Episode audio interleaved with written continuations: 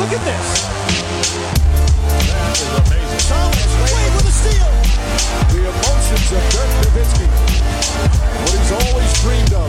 Hoping to have another chance after the bitter loss in 2006.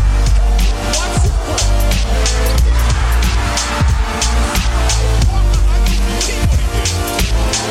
That is amazing.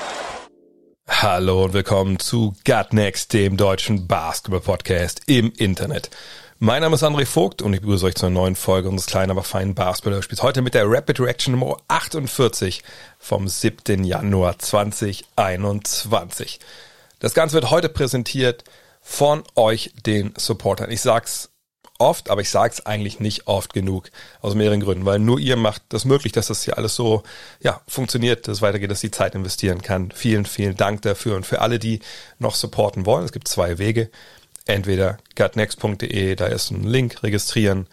Dann könnt ihr einfach eure Daten eingeben, könnt ihr registrieren, kriegt so eine Mail mit ja, einer Bankverbindung, richtet einen Dauerauftrag ein. Dann schickt ihr mir an dre.gutnext.de einen Screenshot vom Dauerauftrag oder ein Foto vom Bildschirm, keine Ahnung. Ja, und dann äh, schalte ich euch frei. Dann könnt ihr alles hören, was wir gemacht haben auf gutnext.de über die Jahre. Ähm, die ganz, das Dirk Nowitzki-Interview von vor zwei Jahren zum Beispiel. Ähm, Donny Nelson äh, Interview, Interviews mit Moritz Wagner, über 20 Stück mittlerweile, äh, Maxi Kleber, wenn ihr nicht in der NBA zu Hause seid oder das alles auch cool findet, aber ihr wollt noch besonders deutschen Basketball oder was ganz anderes hören, ja, Per Günther, da gibt es ja auch mittlerweile schon fünf, sechs Podcasts, die sich, glaube ich, auch alle lohnen. Äh, gibt eine Menge Jungs aus den Medien, andere Basketballer etc. pp. Ähm, wenn ihr nicht sagt, auch gutnext.de, ich brauche, wenn ich jetzt nicht belästigen soll mit einer Mail und so, das, das ist mir peinlich, ja, dann gibt's patreon.com slash drehvogt, da könnt ihr das alles direkt online machen und ähm, mit PayPal oder Visa oder anderer Kreditkarte bezahlen. Bevor es heute losgeht äh, mit der Rapid Reaction, kurz ein, zwei Sätze dazu, wie es weitergeht äh, bei Garden Next. Ich hatte ja vor Weihnachten oder rund um Weihnachten gesagt, pass auf, also nächstes Jahr, da weiß ich dann, wie das äh, weitergeht hier contentmäßig, wann was kommt, etc. pp. Und hatte ja auch damals vor der Bubble angekündigt, okay, wir machen erstmal die Rapid Reaction werktäglich und ich schaue mir das an, wie das funktioniert und wie es alles in den Plan passt und, und wo wir da weitergehen können. Eigentlich muss ich sagen, hat doch alles ganz gut funktioniert, ähm, aber natürlich momentan die aktuellen Ereignisse holen einen so ein bisschen wieder ein. Damit mache ich natürlich Covid.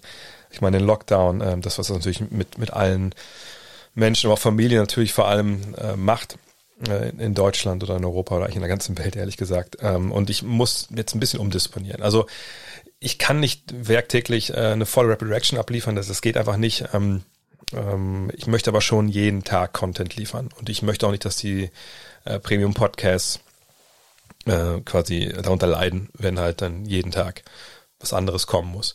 Äh, also habe ich mir überlegt, ich, ich möchte irgendwie ein bisschen umstellen, dass es schon jeden Tag irgendwie Content gibt, also jeden Werktag zumindest. Aber ähm, wie gesagt, eigentlich ne, vielleicht ein bisschen mehr Premium-Sachen kommen, weil die brauchen einfach mal mehr Zeit, ähm, ne, weil man natürlich Interviews äh, oder ja, Analysen mal vorbereiten muss, etc. pp. Da, da geht natürlich Rapid Reaction schon ein bisschen schneller, obwohl die auch natürlich Zeit brauchen, es vorzubereiten. Ähm, von daher habe ich jetzt den Plan erstmal so für die nächsten Wochen, je nachdem, was dann mit Lockdown etc. passiert. Es wird montags und mittwochs eine Rapid Reaction geben. Wie gewohnt, Montag wahrscheinlich eher ein bisschen kürzer, ohne Gast. So ein bisschen Recap von dem, was am Wochenende los war und vielleicht ein bisschen Vorschau auf das, was in der Woche kommt. Mittwoch, das wäre eigentlich gestern gewesen. Diese Rapid Reaction war auch für gestern geplant. Aber dann kam der Job meiner Frau dazwischen. Äh, Mittwochs wird es dann so ein, äh, ja, auch Recap geben, aber auch natürlich vor allem, also von den News äh, der letzten beiden Tage, aber vor allem immer einen Gast, immer einen anderen. Da werde ich durchrotieren. Auch das auch ein Grund, dass natürlich viele Gäste nicht jede Woche Zeit hatten und ich möchte schon so ein bisschen äh, Stringenz drin haben.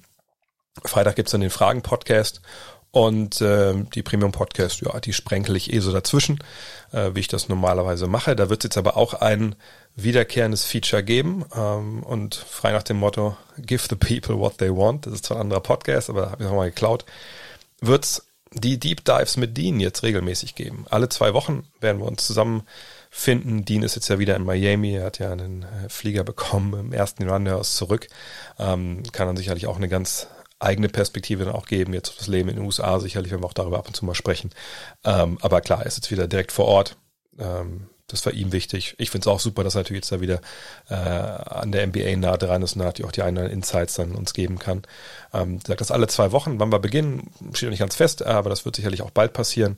Ähm, klar, die normalen ähm, Podcasts, die Premium-Dinger kommen auch. Äh, es wird auch eine Wiederbelebung von Make the Punkt, Punkt, Punkt Great Again äh, geben, die Serie, die ihr damals eigentlich mal ganz cool fandet, wo ich dann entweder mit einem Gast oder halt selbst alleine hingehe ähm, und drüber spreche, wie kann man eigentlich eine Franchise, die gerade am Boden liegt, äh, wieder großartig machen, so eine kleine Roadmap. Ähm, aber lasst euch da überraschen, Interviewpartner sind auch schon einige äh, angefragt für die nächsten Wochen, auch, auch ein Stargast. Mal gucken, ob das alles funktioniert. Aber da dürft ihr euch, äh, dürft ihr gespannt sein und vor allem, das wird auch alles ganz normal weiterlaufen. Ich werde auch auf Twitch äh, weiterhin Sachen machen auch da wird es Content geben, dienstags den Fragen-Stream und dann auf jeden Fall auch ähm, den Dallas Mavericks NBA 2K21 Stream. Das startet auch heute Abend. Heute am Donnerstag, wenn ihr das hört, da gibt's dann die, die erste Ausgabe davon. Und dann werde ich gucken, dass ich noch so ein, zwei andere kürzere Geschichten für euch parat habe in sozialen Medien, dass man da äh, einfach auch für euch da ist. Mal gucken. Aber kommen wir zu Rapid Reaction, viel zu erzählt. Es gab einige News, die aufgelaufen sind, äh, weil natürlich auch so ein paar Tage her ist, dass die Rapid Reaction hier äh, am Start war. Ähm, von daher vielleicht einen kurzen Überblick jetzt über die wichtigsten News und ein paar, die vielleicht auch bei euch so ein bisschen unterm Radar geflogen sind, weil sie auch, glaube ich, nicht die ähm, ja, Öffentlichkeit bekommen haben, die sie eigentlich verdienen. Kevin Durant, fangen wir da mal an.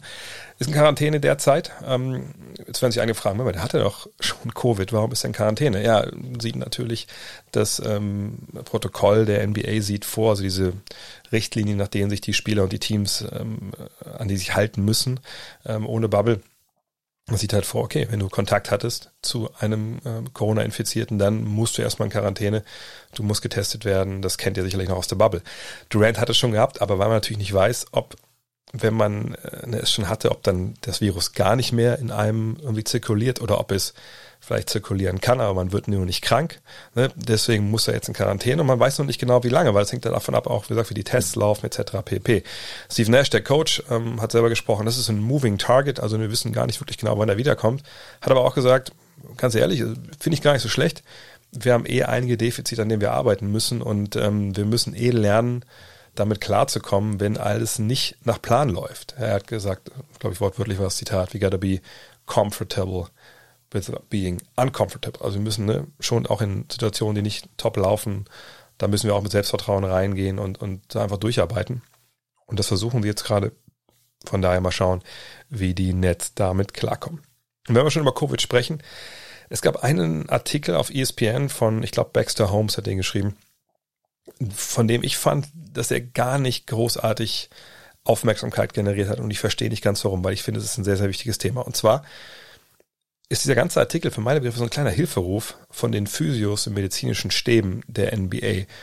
Was haben sie Holmes erzählt? Sie haben gesagt, okay, wir können derzeit nicht wirklich unsere Arbeit so machen, wie wir das normalerweise machen. Und äh, nicht irgendwie nur so, was ich, dass meine Massage rechts oder links bei dem Spieler fehlt, sondern ein ähm, Physiotherapeut oder ein Mitarbeiter wird ähm, zitiert mit den Worten, naja, ich habe seit Wochen keinen Spieler angefasst.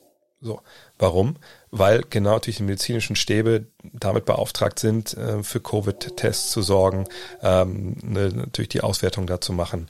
Ähm, sie müssen dafür sorgen, dass diese Covid-Protokolle eingehalten werden. Also das heißt, und das ist ja auch jetzt nicht nur ein Buch, was sie gekriegt haben, so ein Handout, okay, guck mal, so muss das laufen. Schaut man, dass er das umsetzt, sondern es gibt immer wieder Updates von der MBA und, und ne, diese Physiotherapeuten, medizinische Stäbe, die sind dafür verantwortlich, dass das alles eingehalten wird. Ähm, und dass, wenn dann mal irgendwie einer guckt von der Liga, nicht die eigene Mannschaft einmal mit Strafen belegt wird oder im schlimmsten Fall irgendein Spieler in Quarantäne muss, weil die Liga sagt, pass auf, das ist einfach zu unsafe, wie ihr das da macht. Und das ist, ich, ich will nicht sagen, dass das äh, damit, dass die Verletzungen, die wir gerade sehen in, in der NBA, und das sind ja einige, die sich angehäuft haben, dass man die darauf zurückführen kann, dass jetzt die Physiotherapeuten nicht für die Spieler da sind. Aber das ist wieder so ein Punkt, wo ich schon mehrfach darüber gesprochen habe im Fragen-Podcast, wo man sagen muss, okay, viele von den Sachen, die wir gerade sehen, die nicht so wirklich Sinn ergeben oder dass ne, Mannschaften underperformen, Spieler underperformen, muss man halt sagt, auf diese besondere Situation äh, gerade zurückführen. Ne? Wie war die Offseason, wie waren die Möglichkeiten zu trainieren, etc. pp. Und jetzt eben auch, wie kriege ich eigentlich eine Regeneration hin? Wie, wie kann ich jetzt eigentlich an meinen Defiziten arbeiten, wenn ich eine muskuläre Geschichte wie zum Beispiel habe, die ich ausgleichen muss? Ist denn der Stab für mich so da? Kann er so da sein, wie er das normalerweise da ist? Werden denn da auch vielleicht Problemstellen, ihr wisst das ja, wenn ihr öfter zugehört habt in der Vergangenheit, es gibt ja genug Analysemöglichkeiten, um zu sagen, okay, der Spieler, da steigt gerade das Verletzungsrisiko kann man da jetzt so drauf gucken? Kann man die Daten so analysieren? Und, und wird das so auch analysiert, wie es normalerweise wird? Das sind, glaube ich, große Fragen. Und ähm, ich fand es bemerkenswert, dass Baxter Holmes da äh, diese Infos bekommen hat. Und ich, ich bin gespannt, ob, ob sich da was tut in den nächsten äh, Wochen und Monaten. Was tun ist auch ein gutes Stichwort für den James Harden Trade. Kommt der jetzt? Kommt der nicht? Howard Beck hat sich mal ein bisschen dahinter geklemmt und ähm, nachgeschaut, okay, wie sieht es eigentlich aus? Ähm, will denn eigentlich einer haben und warum haben wir noch keinen Trade gesehen? Und er kommt da zu einem sehr interessanten Zitat, ähm, wie ich denke, was aber auch so ein bisschen das bestätigt, weil ich in den letzten Wochen schon ein bisschen immer vermutet habe. Und zwar ist es ein Zitat von einem ja, altgedienten Eastern Conference ja, Management-Mitglied, das äh, anonym sein will. Und der hat gesagt, James Harden ist wie Allen Iverson. Er will auf seine Art und Weise gewinnen und dabei historische Zahlen auflegen. Ich würde nie in Abrede stellen, dass er gewinnen will aber er will es auf seine Weise. Und genau das ist gesagt, was ich schon öfter gesagt habe. Ne, jeder, der sich ihn holt, muss vorher irgendwie versuchen abzuklären, hey, willst du Isolationsbasketball spielen und nach vorne dribbeln und sofort werfen? Oder können wir dich in ein System einbauen, von dem wir denken, dass wir damit Meister werden können? Und diese Frage, tja, also gibt mehrere ähm, ne, Manager oder mehrere Leute in so Front Offices, die mit äh, Beck gesprochen haben, die das bezweifeln. Und ich glaube, das wird ein großer Schlüssel dafür sein, ob wir einen Trade sehen. Und angeblich waren die Miami Heat wirklich in ähm, Gesprächen mit den Houston Rockets. Man weiß nicht genau, wie weit die fortgeschritten waren, aber Barry Jackson von Miami Herald, das ist eine Tageszeitung äh, in Miami, ähm, der berichtet, dass bis zum 21. Dezember die Heat schon dabei waren und so ein bisschen abgeklopft haben, was geht. Dann sollen sie aber ausgestiegen sein. Ähm, auch wohl, weil ähm, nicht klar war, ob ein Paket von Tyler Hero, Duncan Robinson, Precious Achuva, Casey Ogpala, zwei Erstrunden-Picks, das wären die von 2025 und 27, sowie je nachdem, entweder André Godala oder Kelly Olenek, die sind ja nur mit dabei, um dann das Gehalt passig zu machen, ob so ein Paket gereicht hätte für James Harden. Ich finde es erstaunlich, dass ähm, Hero und Robinson dabei sind. Ich dachte, vielleicht einen von beiden würde man halten wollen. Auf der anderen Seite eigentlich auch klar, dass Hero alleine auch bei den durchwachsenen Leistungen, die er bisher gebracht hat, die Saison, da sicherlich nicht, nicht reichen würde, um, äh, um Harden loszueisen. Äh, aber alles in allem denke ich, wenn so ein Deal funktionieren würde, dann wäre das ein Deal, wie gesagt, mit den Einstellungen, die ich gerade genannt habe, ne, möchte der ein System spielen, bla bla bla bla. Aber wenn man nur Hero in Anführungszeichen und Robinson abgeben muss, plus Achuva und Okpala, plus zwei Erstrunden-Picks, wo man sagen muss, ja, da sind wir wahrscheinlich relativ gut, die werden nicht so hoch sein, dann wäre das schon, schon ein starker Deal. Aber ich glaube, das ist so ein Deal, auch gerade weil Hero jetzt gerade nicht so diese statistischen Fortschritte zeigt, die man vielleicht erwartet hätte. Ähm, das ist, glaube ich, nichts, worauf sich die äh, Houston Rockets im Endeffekt einlassen werden.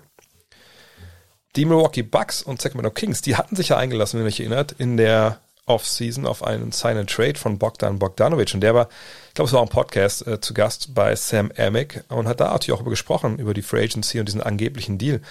Und das Spannende, was dabei rauskam, ich kann nur jedem empfehlen, sich das anzuhören, war im Endeffekt, dass Bogdanovic sagt, naja, ich wusste von nichts. Ich habe das auch irgendwie alles auch von Twitter erfahren. Mit mir hat keiner gesprochen und spricht doch davon, dass die Kings mehr oder weniger nur so eine Nachricht geschrieben haben, irgendwann so, ja, danke für, dein, für deine Arbeit für uns, alles Gute.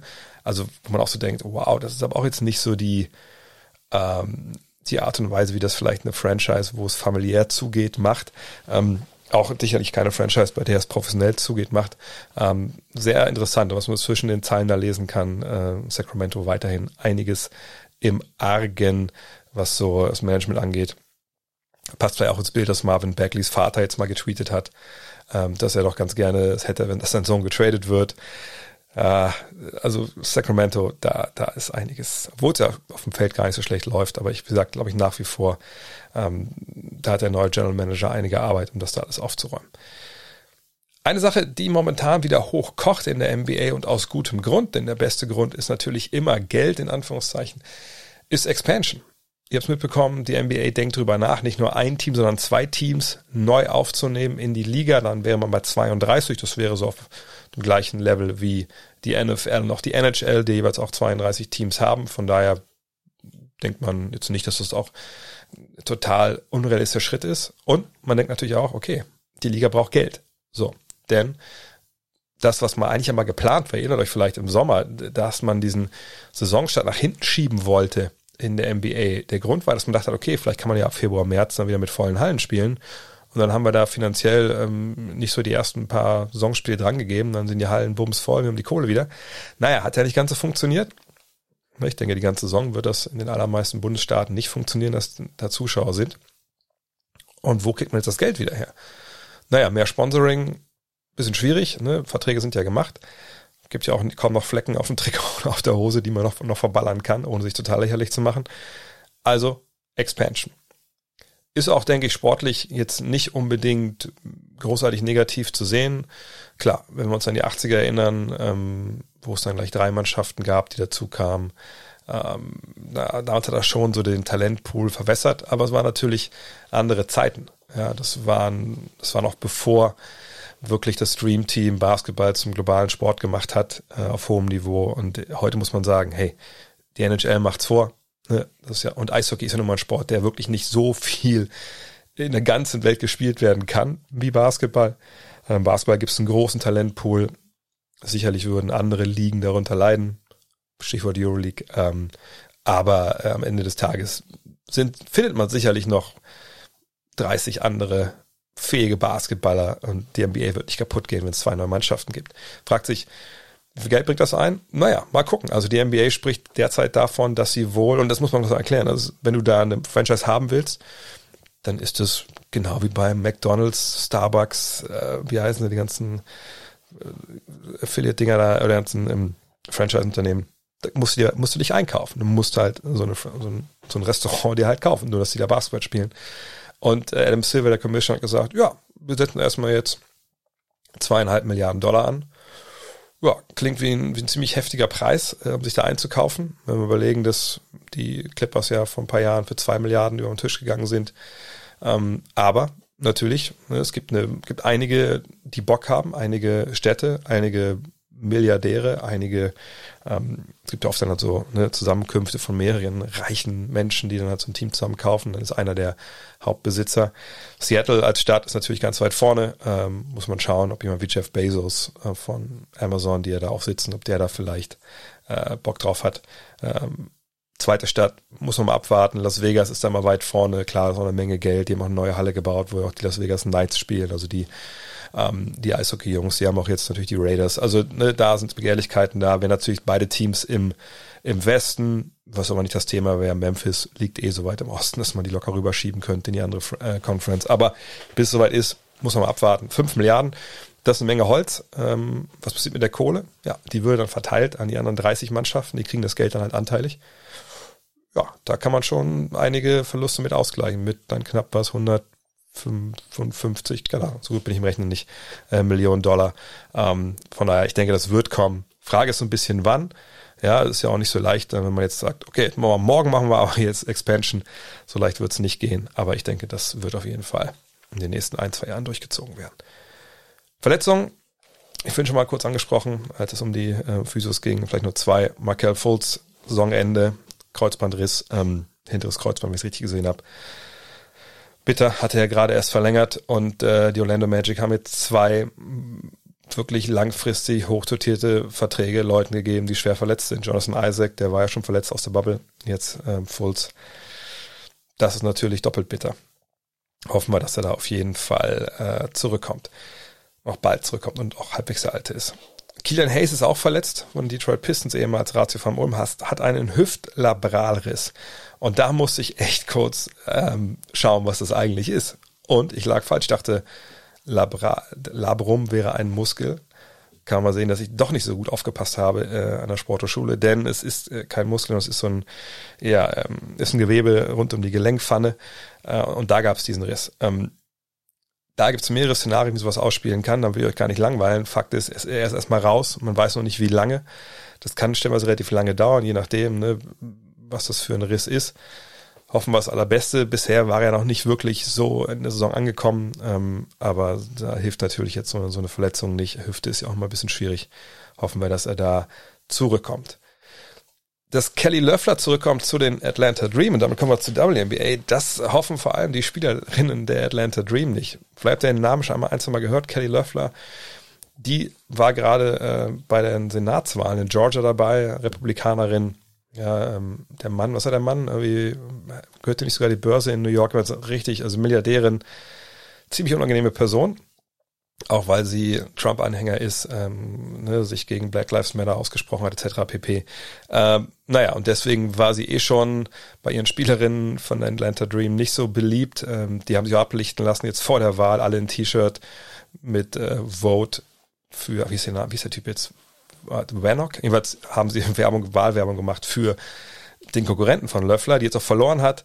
Ähm, und jetzt ist ein bisschen das Problem, ja, die Spielerinnen wollen eigentlich nicht mehr für die spielen, kann man da was machen? Die WNBA hat gesagt, nö, also wir werden sie nicht zwingen zu verkaufen. Wo ich mich so ein bisschen frage, ey, warum eigentlich nicht? Ne? Also klar, es ist nicht, ist nicht so rassistisch ausfällig geworden, vielleicht wie Donald Sterling auf der anderen Seite reden wir über die WNBA, ähm, wahrscheinlich die progressivste ähm, Sportliga in den USA, vielleicht sogar in der Welt, wenn es darum geht, ähm, sich einen politischen Themen auseinanderzusetzen, mit Menschenrechtsthemen und äh, dass du dann so eine Besitzerin hast, die augenscheinlich äh, es nicht verstanden hat, worum es geht.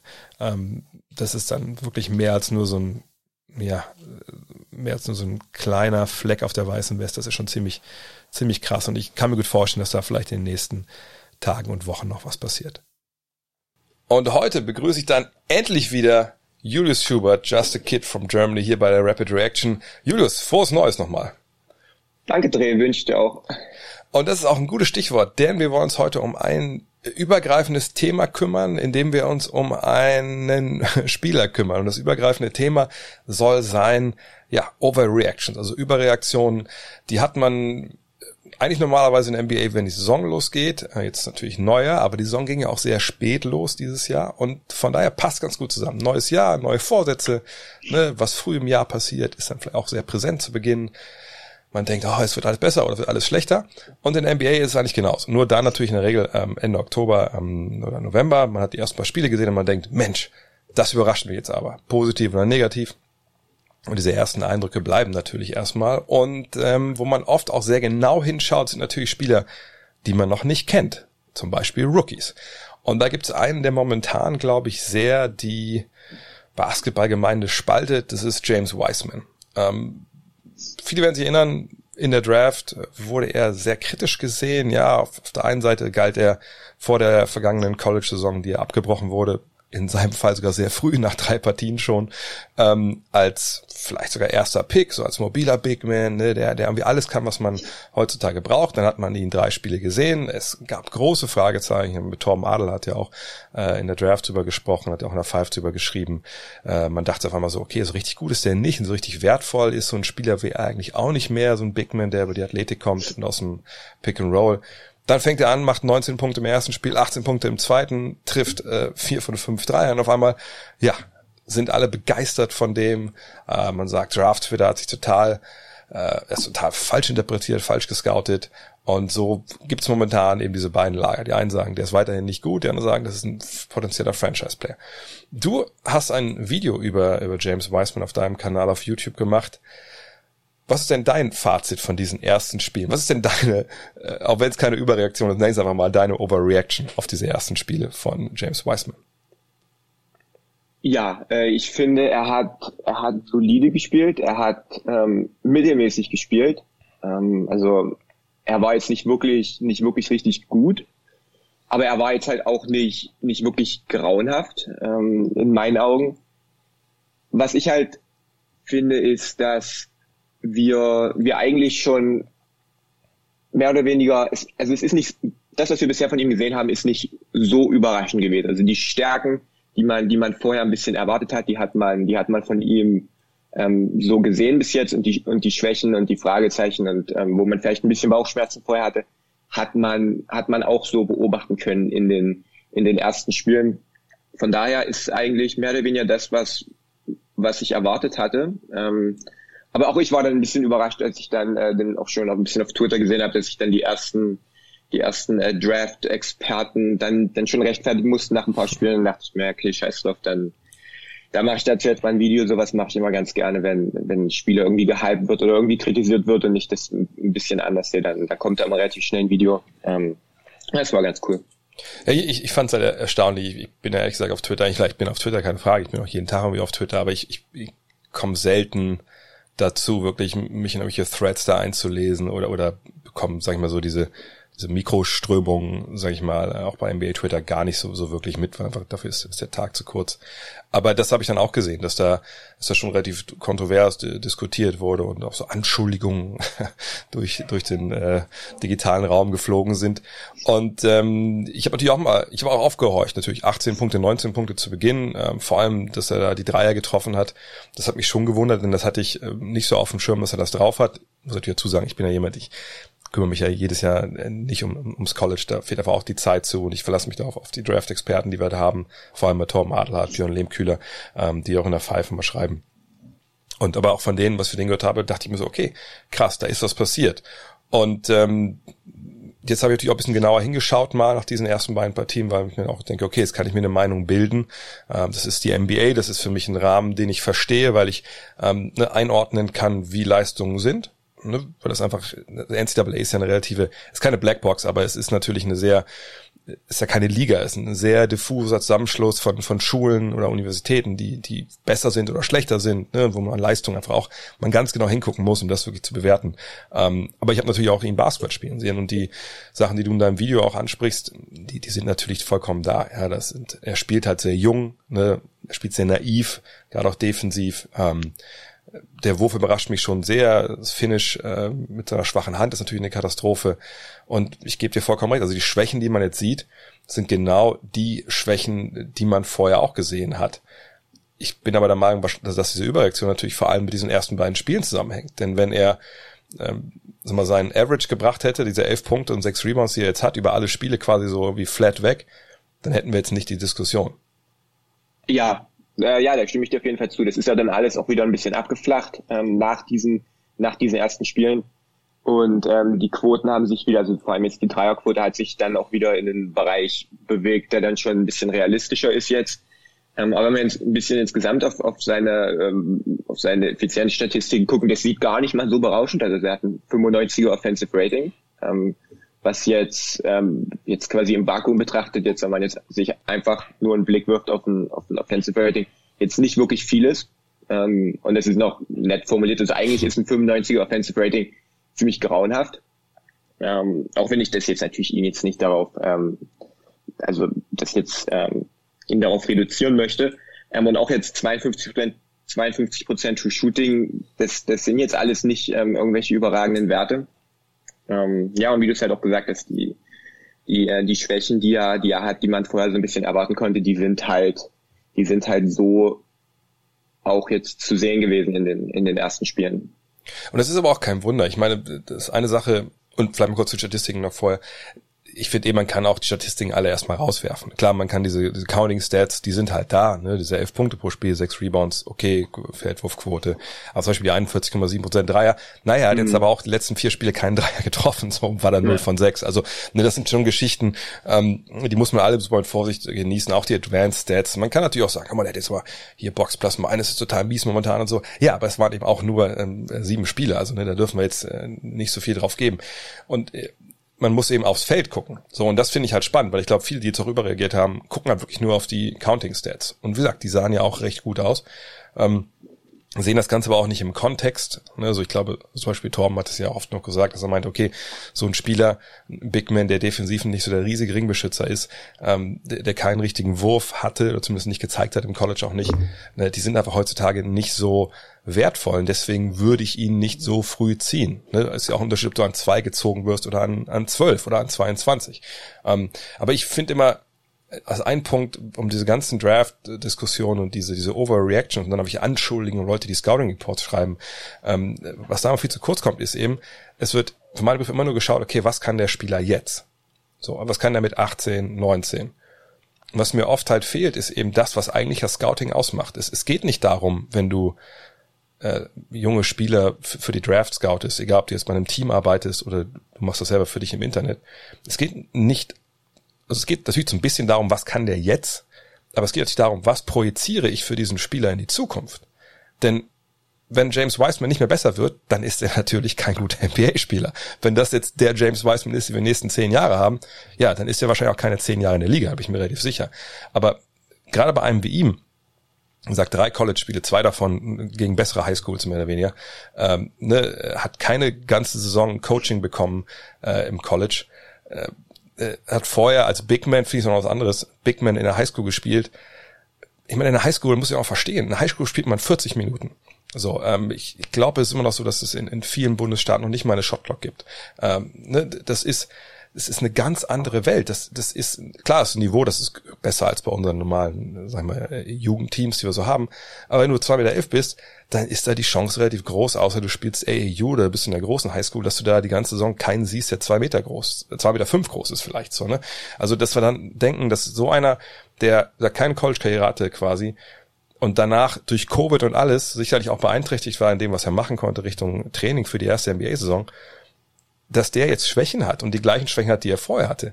Das war ja eigentlich klar, aber die Kunst ist ja zu sehen, okay, wo geht's für den jetzt hin?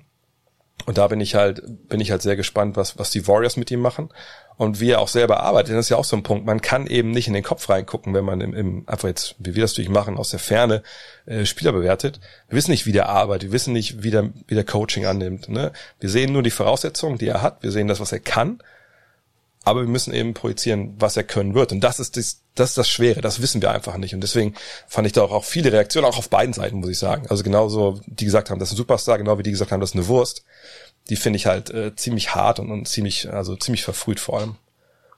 Ja, und was man auch nicht vergessen darf, ist, dass ein Spieler nicht so wirklich dafür kann, ähm, wenn er halt ziemlich hoch gedraftet wird. Ja. Aber, also, okay, das klingt blöd, aber was ich damit sagen möchte, ist, wenn ein Spieler hoch gedraftet wird, hochgezogen wird, der ähm, aber nicht so gut ist, dann ist es vielleicht nicht unbedingt die Schuld des Spielers, der einfach von Anfang an nicht so gut war oder von Anfang an eigentlich auch nicht die Chance hatte, dann der hohen Erwartungshaltung gerecht zu werden, sondern kann man sich vielleicht auch angucken, okay, hat vielleicht das Team äh, den, den Fehler gemacht, die Organisation, ähm, ist da vielleicht, ist da vielleicht das Problem gewesen, dass, dass die einfach was in ihm gesehen haben, was er halt nicht ist. Und ich kann mir schon vorstellen, wenn man Wiseman an, an 12, 15 oder, oder knapp außerhalb der Lottery gezogen hätte, ähm, dann, dann würden wir vielleicht ganz anders über ihn reden. Dann, dann könnte man sagen, okay, wertvoller Rollenspieler, den man da, den man da ähm, direkt ähm, da vielleicht in dieser 20er Range gezogen hat, das, das, das könnte ein richtig gutes Pickup sein. Und stattdessen haben wir jetzt einen Spieler, der, der an zwei gedraftet wurde, wo man eigentlich keine Spieler zieht, die die quasi ein Rollenspieler-Skillset haben und vor allem nicht auf diesen, auf diesen Big Man-Positionen. Und deswegen ist halt auch die Erwartungshaltung, die halt viele jetzt dadurch automatisch, dass er halt so hochgezogen wurde, an ihn haben. Und ich habe das bei mir in den Kommentaren gesehen. Also da wird dann jetzt schon gesagt, ja, das ist, das ist mit Sicherheit ein zukünftiger Oster oder ähm, um, um den kann man eine Offensive herumbauen. Ich glaube, einer meinte, das ist, das, ähm, ist Anthony Davis 2.0 in ein paar Jahren. Und das sind, glaube einfach Erwartungshaltungen, denen er halt einfach nicht ähm, gerecht werden kann. Und wenn wir uns das ein bisschen, ein bisschen spielerisch angucken, ich, was, was, worauf ich halt schaue, und ich bin auch absolut kein, kein Draft-Experte, mein Gebiet ist auf jeden Fall ähm, ganz klar die NBA, aber worauf ich halt schaue, kann ein Spieler und vor allem jemand, der halt ähm, in der Top 5 gezogen wird, kann er was entstehen lassen, kann er, kann er Würfe kreieren am Ball ähm, für sich selber und für seine anderen. Und das kann halt Wiseman momentan noch nicht. Und ich sehe auch einfach die Ansätze, die Ansätze da momentan einfach nicht, dass das mal gut werden soll. Wiseman ist am besten, wenn, wenn er quasi aufgelegt bekommt, wenn er quasi einen Lob fangen kann, wenn er einen Dunkerspot steht, einen Dump-Off-Pass bekommt, wenn er im Pick-and-Pop äh, rauspoppt und direkt werfen kann oder, oder quasi in der Ecke dann ähm, im Spot-Up steht und, und direkt werfen kann, wenn ihm quasi die Entscheidung, was er machen soll, relativ einfach gemacht wird. Also du, du stellst einen Pick, du rollst ab, du bekommst einen Lob, dann ist die Entscheidung, was, was du jetzt machst, dass du quasi versuchst, den zu fangen und zu danken, ist relativ einfach. Ähm, in, in, in Wisens Fall. Und da ist er halt am besten. Wenn er aber dann selber eine Entscheidung treffen soll und selber was kreieren soll und selber schauen soll, wo passe ich hin, was mache ich jetzt als nächstes, ähm, dann, dann hat er halt seine Probleme und, und dann kommen halt diese ganzen Schwächen, die er halt, die er halt dann hatte. Sei es halt sein Tunnelblick im Scoring. Es gab einige Szenen, wo er, ähm, wo Steph Curry sein, sein Given Goal laufen wollte, was er manchmal macht mit Big Mans, wo, mhm. Curry quasi ähm, so tut, als ob er werfen würde und, und, und dann passt er und dann, und dann bewegt er sich an einen anderen Ort. Du, wir haben das hunderte Male gesehen, tausende Male, wir wissen, was passiert, denn Curry rennt dann meinetwegen in die Ecke oder woanders hin und will den Ball sofort wieder haben. Und, und dann gab es einige Situationen, wo Wiseman dann gesagt hat, nee, ist mir egal, wer du bist, ich habe jetzt den Ball und dann drehe ich mich um und dann, und dann renne ich jetzt in drei Verteidiger rein und versuche da selber was zu machen. Und das, das meine ich halt, dass er halt einfach da diese Entscheidungsfindung, dass das noch eine Weile braucht. Und das Problem ist halt auch, dass man sich dann schon fragt, okay, wo ist der, was ist seine große Stärke und wo, also es muss ja nicht mal zwangsweise unbedingt ein, ein elitärer Skill sein, aber wo ist seine Stärke? Ist es im, ist es im Wurf? Ist es im Pull-Up-Shooting? Ist er jetzt ein guter Poster-Player, ein guter Ballhändler oder ein guter Passspieler? Und das, das sehe ich halt alles momentan noch nicht. Ähm, und ja, wenn man sich dann in Kombination anguckt, dass es halt, dass halt auch defensiv massive Probleme hatte und da auch langfristig ähm, wahrscheinlich auch darauf limitiert ist, quasi als, als Pick and Roll Fünfer zu verteidigen, weil er einfach auch nicht die, die körperlichen Voraussetzungen, die Schnelligkeit, die Fußarbeit, die Mobilität hat, um da am, am Perimeter als, als Vierer zu verteidigen, dann ja, ist es auf jeden Fall schwierig. Und ähm, das schreit für mich nach Rollenspieler, das schreit für mich nach, ähm, nach einem Starter, der, der dann halt sicherlich wertvoll sein kann, ähm, sicherlich einem Team helfen kann, aber halt mehr auch nicht. Und da muss man halt gucken, will man so jemanden an, an zwei draften? Möchte man einen Starter, einen Rollenspieler an zwei draften? Und das ist, glaube ich, das Problem hier in dieser Situation.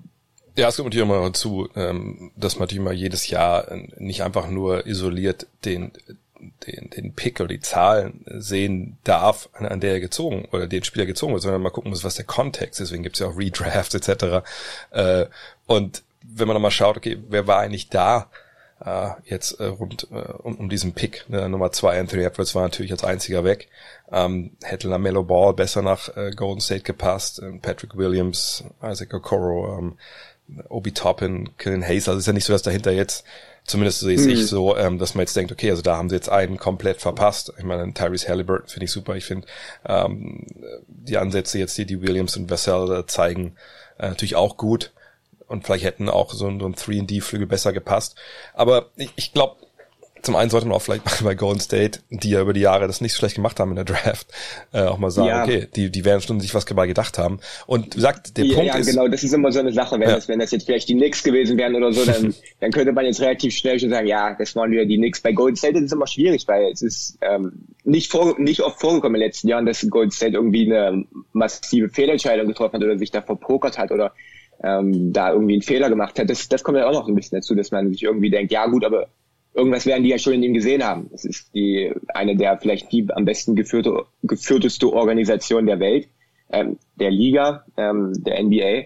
Die werden sich schon irgendwas gedacht haben. Das, das ist halt, kommt ja auch noch dazu. Ja, und ein Punkt, den ich dann auch immer sehe, also ich habe hab dein Video auch gesehen, und ich, gut, ich habe ja nie hoch gecoacht, aber ich habe schon viel im Jugendbereich gemacht und, und dann auch ein bisschen Seniorbereich. Und ich denke, also drei Viertel der Fehler, die er macht momentan, wo man wirklich klar sagen kann, um Gottes Willen, was macht er denn da so, ne? Also ist angesprochen, dass er dann eins gegen zwei geht, anstatt draußen die Shooter Steph Curry zu bedienen, zum Beispiel.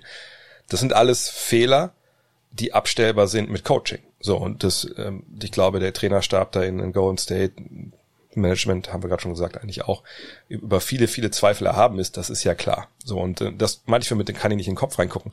Und nimmt er dieses Coaching jetzt an. Wie schnell verarbeitet er das? Dann ist er jemand, der da ein Jahr für braucht, um zu verstehen, dass wenn er da den Ball bekommt und Steph steht draußen frei, dass er den Ball rauspasst, dann dauert das vielleicht ein bisschen lange. So, und wenn er das aber schon in drei, vier, fünf Spielen versteht, dann sieht man da schon direkt einen Sprung nach vorne. Wenn er defensiv, ich hatte das on air gesagt beim Spiel gegen, ich glaube, es war gegen Milwaukee, als er einmal auch, weil sie spielen ja für diese Drop Coverage, also wo er dann nach hinten weggeht, äh, in die Zone rein, reinfallen lässt, sich auf dem Pick and Roll ähm, oder auf eher viel absinkt. Ich glaube, es war dann auch, glaube sogar Janis, Janis der Kumpel, der irgendwann einen Ball bekommt und er ne, ihn auf sich zukommen sieht und dann einen Schritt nach vorne macht, anstatt einen mhm. Schritt zurück. So was, und das sind so Fehler. Das meine ich immer, wenn ich sage, da spielt einer naiv, da spielt einer jung, weil das natürlich ja. Winkel sind, ne, die verstehst du halt hoffentlich dann relativ schnell, dass du es dann anders löst, so, ne. Und ähm, aber ich gebe dir in dem Sinne recht, dass ich auch jetzt nicht sehe, wo ist diese eine Geschichte, die der wirklich kann wie kein anderer. Ähm, aber Nein, es, es, es, es muss ja nicht mal irgendwas sein, was er halt ja. kann wie kein anderer, aber es ist halt schon die Frage, was, was ist seine, was ist seine große Stärke? Also was, was, was ist seine Rolle später? Ist er, ist er ein Spieler, der mal viel den Ball haben wird, oder ist er halt jemand, der halt nicht viel den Ball haben wird, weil er halt direkt, wenn er den Ball hat, wirft oder finisht, oder ist er halt jemand, der auch wirklich irgendwie was entstehen lässt? Und da sehe ich halt nicht, dass er, dass er halt einer dieser Spieler ist, die halt, und wir haben momentan in der Liga genug große Spieler, die die Sachen entstehen lassen, die kreieren, sei es jetzt äh, Sabonis als, als jüngstes Beispiel, der da jetzt in Indiana den Job macht. Und es sind halt die, die besten Spieler der Liga, auch auf diesen großen Positionen. Da gibt's halt wenigstens was, was sie, was sie halt besonders gut können. Und wenn es halt nur Defense ist, wenn man halt nur sagt, okay, gut, dann bauen wir wenigstens unsere Defense um ihn drum. Ähm, aber es ist halt problematisch, wenn es halt gar nichts ist so. Aber da, Sabonis finde ich ist ein gutes Beispiel, weil ähm, bei ihm war es so, als er mit 20 nach Oklahoma City kam, dachte man ja auch so, okay, das ist jetzt so ein äh, Stretch-Vierer, versuchen die irgendwie den da jetzt äh, aufzubauen. Ähm, und es hat ja nicht so gut funktioniert. Ne? Die beiden Jahre, die er in Gonzaga war, hat er auch jetzt nicht unbedingt viel von draußen geworfen. Ich glaube, im zweiten Jahr so ein paar Dreier irgendwie versucht, im ersten weiß ich noch, war gar nichts. Und jetzt auf einmal, vier, fünf Jahre später, sagen wir alle, der Typ ist aber mal richtig All-Star. Gut, auch da sind sieben Spiele, legt halt 21, 11 und 7 auf. Mhm. Also das, der trifft sein Dreier halt 52 Prozent, auch wenn er nur zwei nimmt. Und auch das ist wirklich ein sehr gutes Beispiel für eine Entwicklung, die ein Spieler nehmen kann. Sicherlich ist ein anderer Spielertyp ja. ne, als, als Wiseman. Aber ne, das ist so ein Punkt. Wenn, wenn Sabonis an, an zwei gedraftet wird, nicht an Nummer 11, dann ist wahrscheinlich auch die Enttäuschung zum Anfang groß, dass er nur sechs Punkte macht. So kommt dann der Trade, dann ist, wenn der Trade wird, wird eh die Karten neu gemischt, kommt nach Indiana, ne, wo, wo, wo Ruhe ist eigentlich. Das ist ja auch ein Basketballstart, äh, wo nicht alles so mega abgehypt wird. Und da entwickelt er sich in, aller Ruhe in, in, den Spieler, den wir jetzt auf einmal sehen. Ich sage nicht, dass Wiseman diese Entwicklung durchmacht. Ich sage, dass man einfach auch mal abwarten muss natürlich bei ihm. Und bei Wiseman, mm, also Fall. nach den paar Spielen, das ist jetzt auch wirklich äh, Kaffeesatzleserei und ich mache das, was ich, was ich vielleicht selber kritisiere, aber ne, was ich bei ihm sehe so äh, momentan, wo ich denken würde, da könnte die Entwicklung hingehen, wäre, hey, wenn sich der Wurf stabilisiert und es ist einer, der ab und zu mal einen Dreier werfen kann, wenn der Körper auch ein bisschen sich ausfüllt, damit kann man auch eigentlich von ausgehen. Also für mich, für mich sieht er jetzt nicht so aus wie einer wie Kevin Durant, der ewig dünn bleibt. Mhm. Selbst Kevin Durant ist ja dicker geworden über die Jahre. Ähm, ne, dann sehe ich so, ey, vielleicht ist es wirklich ein Big Man, der, ähm, wenn er sich ein, und der spielt ja schon aus dem Face-Up, aus dem Post, das macht er schon relativ gut, zumindest finde ich für so einen jungen Spieler. Ne, vielleicht ist er so einer, der so offensiv so ein bisschen so ein Spieler anbieten kann, wie der Marcus Aldridge. Ich sage nicht, dass das mehrfache All-Star wird, aber was ich meine, der so eine viel mit dem Wurf macht, natürlich eine größere Athletik hat, vielleicht noch ein bisschen mehr aus dem Pick and, Pick and Roll, Pick and Pop kommen kann. Da braucht ich finde seine Fußarbeit auch ehrlich gesagt gar nicht so schlecht, wenn es um den Wurf geht. Da hat man mit größeren Spielern schon ganz andere Sachen gesehen. Ähm, und vielleicht ist er einfach dann so ein Typ, guter Starter, ne, der in deine 15 Punkte bringt, deine 10 Rebounds, vielleicht ein, zwei Blocks, zwei wahrscheinlich ähnlich heutzutage, sagen wir mal anderthalb.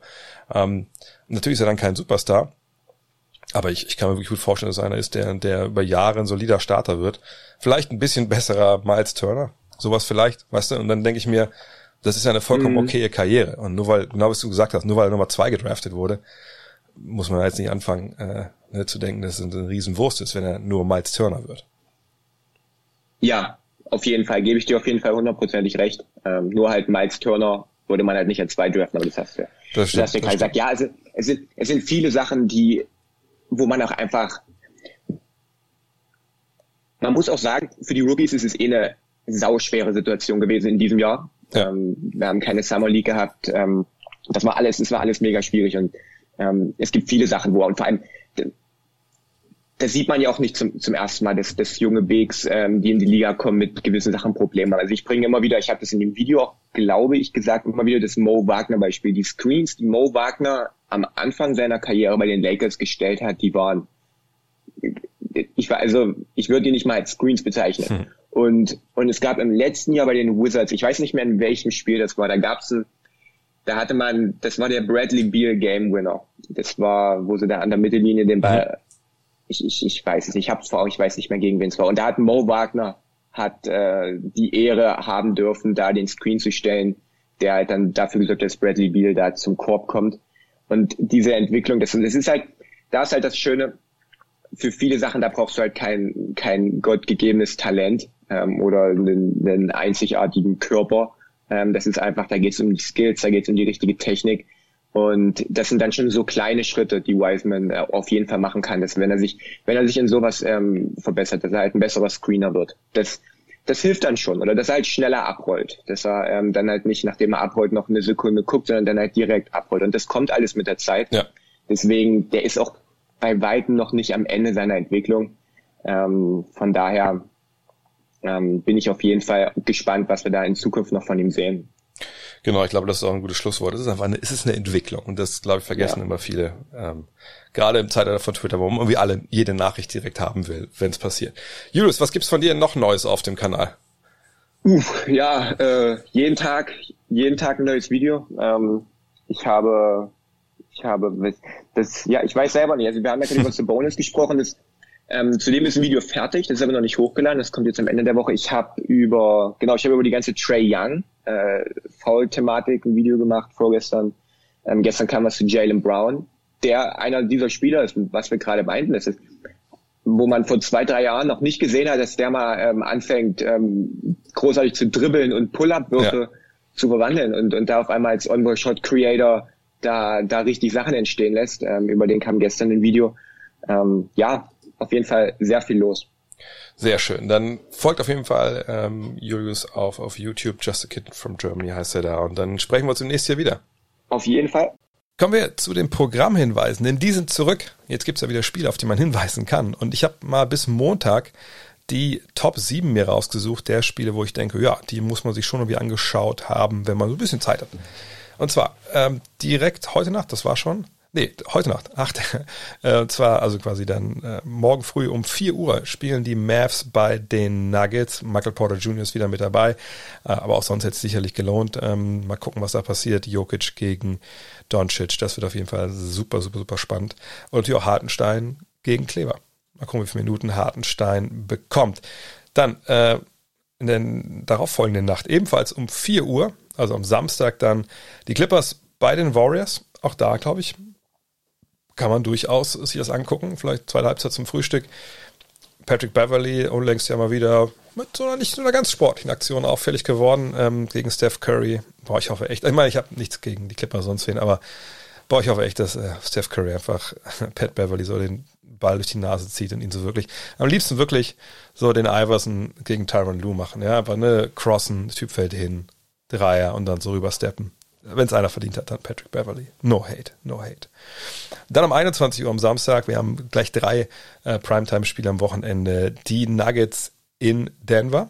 Das kommentiere ich, wenn ich mich ganz täusche, sogar für The Zone. Ich gucke es mal kurz nebenbei nach, nicht, dass ich euch Blödsinn erzähle. Und ihr dann nicht schaut und dann hat es jemand anders kommentiert und dann war das blöd.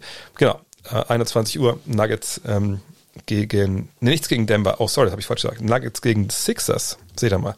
Äh, das um 21 Uhr, freue mich brutal drauf, äh, natürlich, weil es vor allem dann zum Duell Jokic gegen Embiid kommt. Ähm, das will ich einfach sehen. Beide spielen ja einfach echt gut. Also Embiid ist eh jemand, kommt mir momentan auch viel zu äh, kurz, wie krass der das, ähm, äh, ja, ich glaube, man kann schon sagen, dominiert, oder?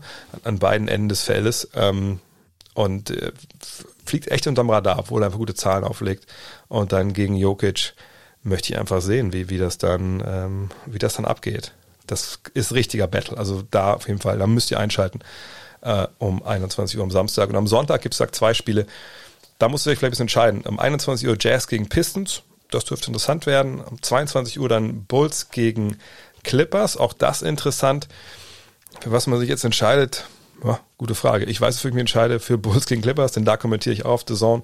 Und ich kommentiere dann auch in der Nacht von Sonntag auf Montag. Es wird ein Doubleheader für mich, also 22 Uhr Bulls gegen Clippers. Und dann wahrscheinlich slide ich dann von einer Kommentatorenbox direkt in die nächste, denn um 1 Uhr dann Lakers gegen Rockets. Und da bin ich echt gespannt. Also ich habe jetzt noch nicht viel gesehen von den Rockets mit John Wall, mit James Harden. Ähm, ich habe nur so ein paar Clips mir angeguckt, äh, weil ich gestern auf der Suche war nach NBA Plays für ähm, für die Five, die wir ja gestern gefinisht haben. Äh, aber da habe ich nicht so viel Neues gefunden, wenn ich ehrlich bin. Aber Lakers gegen Rockets, das, das wird, glaube ich, super interessant werden. Mal schauen, was Dennis Schröder da, je nachdem, wen er verteidigt, gegen John Wall, da gab es ja auch ein bisschen History, oder auch gegen dann den guten James Harden macht. Also da wirklich jetzt eine Menge geboten. Waren, glaube ich, nur sechs Spiele im Endeffekt. Waren nur sechs. Egal. Sechs Top-Spiele bis Montag. Abschließend das Google des Tages. Und ich habe eben schon mal das Thema Expansion angesprochen. Es gibt bei Sports Illustrated, die haben ihre ganzen alten Artikel in den SI Vault, also V-A-U-L-T gepackt. Und wenn ihr nach Guide, wie man spricht, Expansion Vancouver Grizzlies Raptors sucht, dann kommt ihr zu einem SI Vault Artikel, wo es um die Expansion damals der Raptors und, und der Grizzlies geht und ähm, erklärt so ein bisschen Expansion, Draft etc. pp. was man da machen sollte, was so der, die Roadmap zum Erfolg ist, wenn man eine NBA Expansion hat. Und ähm, ja, hat sicherlich einiges vielleicht geändert ne, heute, aber eigentlich auch gar nicht so viel. Von daher lohnt sich einfach das mal sich reinzuziehen. In diesem Sinne, vielen Dank fürs Zuhören. Denkt dran, heute Abend gibt's dann den äh, Stream, meine äh, MyGM-Geschichte äh, mit den Dallas Mavericks ich glaube ab 19 Uhr. Ja, 19 Uhr fange ich an. Dann bis, bis 21 Uhr, denke ich mal, kriege ich das hin. Ähm, Dallas Mavericks, twitch.tv slash André Vogt. Auch wenn ihr da unterstützen wollt, ich wusste es auch nicht so wirklich, jetzt habe ich es mir nochmal durchgelesen alles. Wenn ihr zum Beispiel ein Amazon Prime-Abo habt, äh, Amazon hat ja Twitch gekauft, könnt ihr euch da anmelden, könnt mir so ein Prime-Abo dalassen. Das hilft dann auch in Sachen Unterstützung. Da würde ich mich auch sehr freuen. Außerdem lohnt es, glaube ich, reinzugucken. Ist was anderes und äh, ja, macht auch Spaß. In diesem Sinne. Bis heute Abend. Ciao. Hello.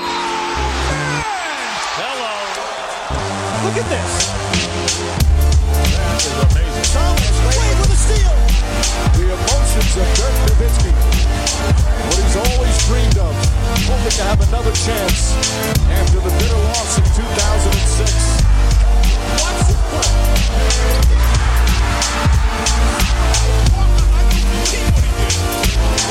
That is amazing.